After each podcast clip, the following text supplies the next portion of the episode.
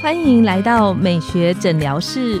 我是美学诊疗师静文，让我陪你走进健康新生活，打造你的好感人生。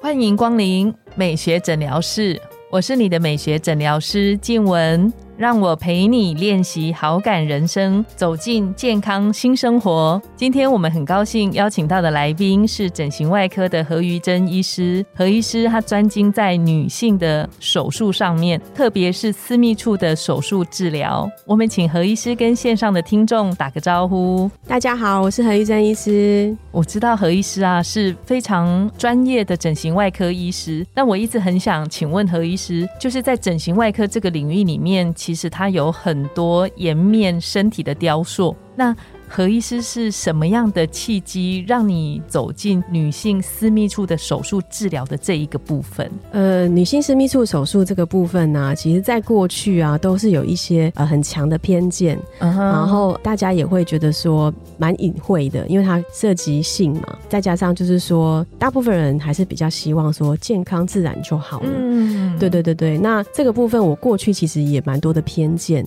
再加上它也是有一点技术层面比较低。感觉上客群呢，又是比较是特殊族群的。以前我们可能觉得有特 特种。需要，嗯，然后才会去做这样子。对于我们这种对自己很骄傲的整形外科医师，受过精良扎实训练的来说呢，其实是一个蛮大的瓶颈。嗯，然后我自己又是一个女权主义者，然后我自己也是喜欢崇尚自然，然后觉得喜欢每个人自己独特的美感的那一种女人，所以我当初也是有一些瓶颈，说怎么样去接受这件事情。然后明明我可以做到，然后可是我怎么样去把它这个领域做到一。一个我自己也觉得佩服，或者是说我自己对得起自己过去。训练经历的这个目的，我需要去找到。嗯，当然后来我做了一些转念，因为在过程里面，我我就是一个把事情我会尽可能做到尽善尽美的人，所以我做了之后呢，后续客人的回响是很好的。那甚至于就是说，也对他们的人生也因此做了一些本质上的一些转变。然后我才发现说，哦，原来这么一个小的手术，有一些人对自己的外观，他可以对自己的看法，可以因为这么一小的手术有这么大的不同，同时我又感受到，就是说一个女人啊，她对于怎么样看待自己，对于另外一半怎么样看待自己，又竟然是这么的重要。对，那如果说她感觉到她这个地方被修复好了，然后我很常会从客户身上收到那种我完整了的那种感觉，那我就忽然就觉得。哦，虽然这只是一个小手术，当然过程中我后来，因为我每天要说服我自己去做这件事情，因为在一开始的时候，我都会把它想成这就是一个手术，我要把它做成艺术品，而且这个地方是只有我知道它多美的一个女人。我我是因为我是外科医师嘛，嗯，又是女女又是女的外科医师，嗯，对，然后我我又是有我们自己的美感的人，对，这是我可以创造的，嗯，对我如何为这个人创造价值，我如何为我自己的今天的一天，就是创造一个 noble，就算我过去看待我的职业。一样的那种感受，对，所以说发现我去创造这个东西的时候，客人在他的生命中也。遇到一些真正的变化，嗯，对，所以我才开始觉得，哎，这个领域是我可以越来越深入研究的。嗯，刚刚何秀特别提到啊，你说你是个女权主义者，就是我们通常会有一个想法嘛，觉得这个是我的身体，是是是，我我自己决定就好，我我不需要去在乎或者去，我知道，对，为什么你要来评价我的身体怎么样是亲人的？所以呃，现在呢，就像我刚才提到，有男朋友带女朋友来做这些东西，我当下。也会做一些确认，就是说，呃，女生是不是被强迫、被勉强这样子？是的，是的，是的，或者是说，有些是不是就是结婚的时候，然后女生是因为被嫌弃才来做的，这样的目的而来的话，呃，我过去的经验是会很难收拾。因为就算女生表面上是听男人另外一半的意见，但是她最后她在照顾她的身体的时候，她最后修复的时候，她就不会，她就会比较差一点点。对对对对对对，因为那也会影响到我们后续的照顾品质。嗯，对，然后还有就是后续我们要是不是要跟她做很多沟通？嗯对，所以说我我后来也觉得说，如果我来从事这这一块，我是女王个性的人，所以我会跟这个客人，或是这个小女生，或是有一些是比较没有主见的女人，然后去跟她好好沟通。我可以做一个把关的那个人，因为我们是整形外科医师，我们跟诊所端、业务端，我们可以有一些立场去谈。对，如果是其他的有些比较弱势的女医师，非整形外科的，他们就比较没有那个筹码去跟诊所谈，他们就只能被动的接受。嗯嗯，对，所以这也是我后来觉得我在这一块我要一直保持在这个领先的这个地位的这个原因。嗯，就即使这一块对于我们整形外科医师这个领域来说呢，并不是非常 proud、非常令人骄傲的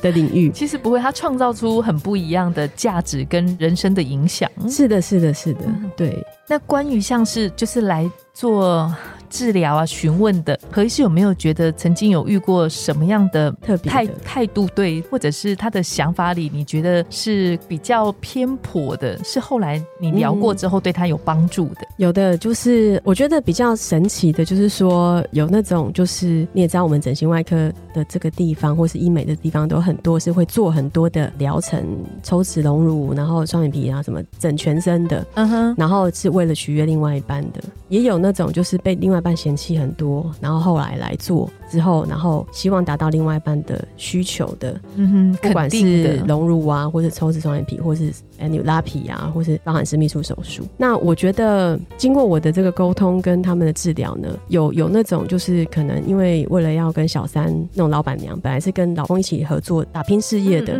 那因为老了嘛，然后就是做了很多，结果一直挽挽挽回不了老公的心，结果呃下面就是私密处做了之后。后呢？终于，原来老公在乎的是这一块，他花了几百万，然后做了很多，那老公都还是跟小三那个没有分开。但是没想到发现下面做了紧实之后，然后原来老公在乎的是这一块，但老公不好意思说，因为他们都是一起打拼事业，然后又生了小孩嘛，老公不能去嫌弃他这个地方。嗯，对。但是对于她老公来说，这一块是才是他最重要的，可是他又没办法说。那他做了之后，其实是一个小的疗程而已，可是他却因为这样子，才终于知道原来跟老公的沟通这个东西是最快的一条路。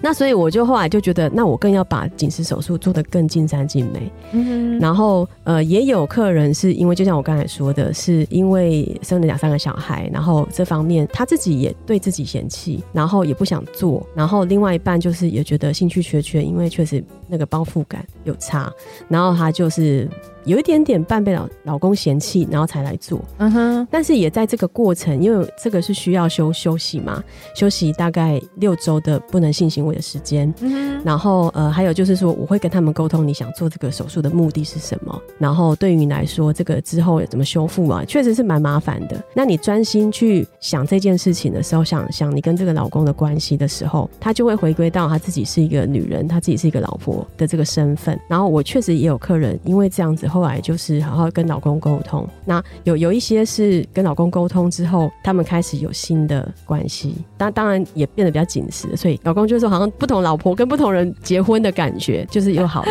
但也有一些人就真的看到自己在跟老公的之间的婚姻已经维系维系不下去了。那他做完之后，因为刚好是六周都要好好修复嘛，他做完之后就是离婚，然后也在后续这些收拾之后呢，看到自己人生想要新的可能。性，嗯，因为蛮多是年轻的时候二十几岁结婚，而且后来四五十岁之后离婚嘛。经过这个手术，他有一种感觉，他就是回到那个处女的样子，嗯，因为那个外观上我们也会把它做到像比较是。年轻的女性的那个样子，然后他就有一种感觉，我完整了，我又回到重新选择我的人生要怎么活。因为我现在可能过去资源工作上没办法好好专，我可可是我现在可能已经是一个主管了，嗯，然后我我现在就是有很多能力可以控制我的人生做选择，所以他就想重新选择自己的人生，然后变成说后续变成有新的第二春的那个对象，嗯对，就是给他一个契机，让他开始去，哎，其实现在科技已经不一样，跟。二十年前我想的是不一样的，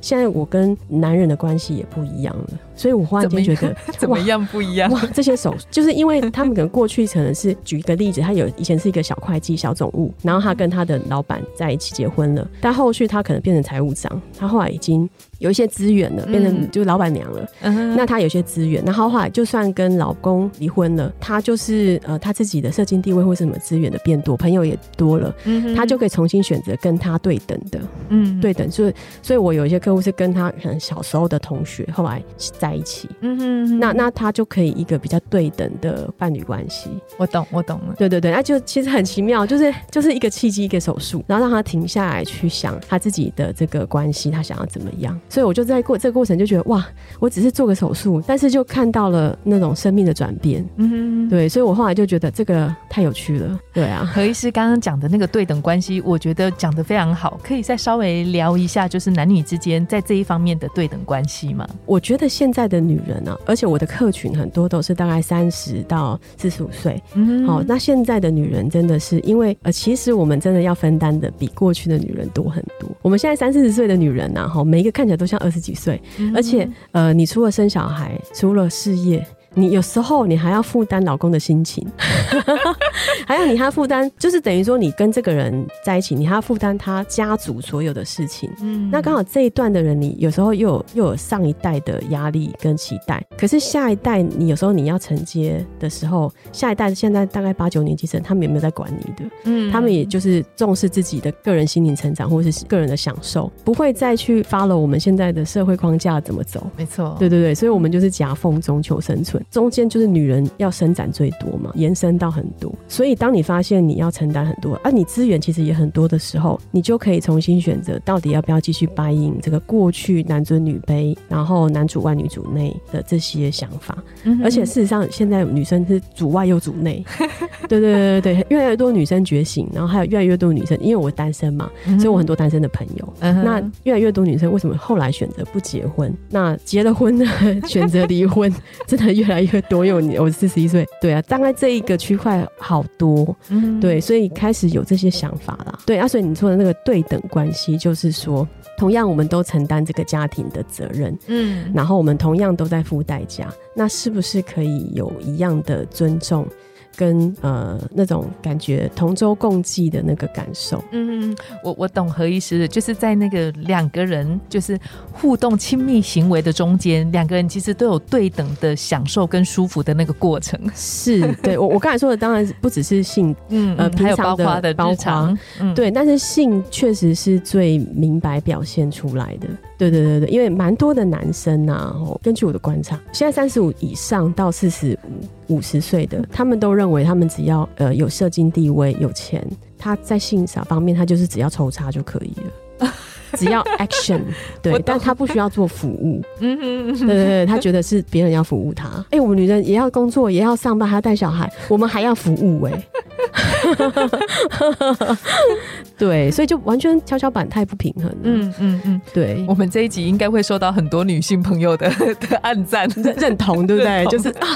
大心在哪里可以按？不过现在啊，关于私密处的治疗这部分啊，其实我觉得它的品相跟各个不同的诊所，它可能宣传的有一点比较多。是，那何医师有没有什么小提醒？就是线上的听众，他们如果真的就是在研究或者在了解这部分的时候，应该要注意的有些。地方要特别小心的。我我其实就是要提醒，就是说所有的疗程啊，都一定有它的好处跟后续的状况。每一个选择啊，就是像我们每次去吃套餐啊，牛排套餐、海鲜套餐，它一定有好的跟不好的，不可能整套都是你好的。嗯，如果整套都是很好的，那可能价位非常高，或者是你一定会需要做一些，比如说恢复期啊，或是一定会有一些不好的代价要付。嗯，对。那所以说，我会比较提醒，就是说有些说啊，做这个然后不用修恢复期，不用什么，然后不会怎么样，然后又很又没有很贵的，讲的太浮夸的哈。对对对，那种选择绝对是有问题的。嗯。嗯，对，然后我也是会提醒，就是说做每一个疗程，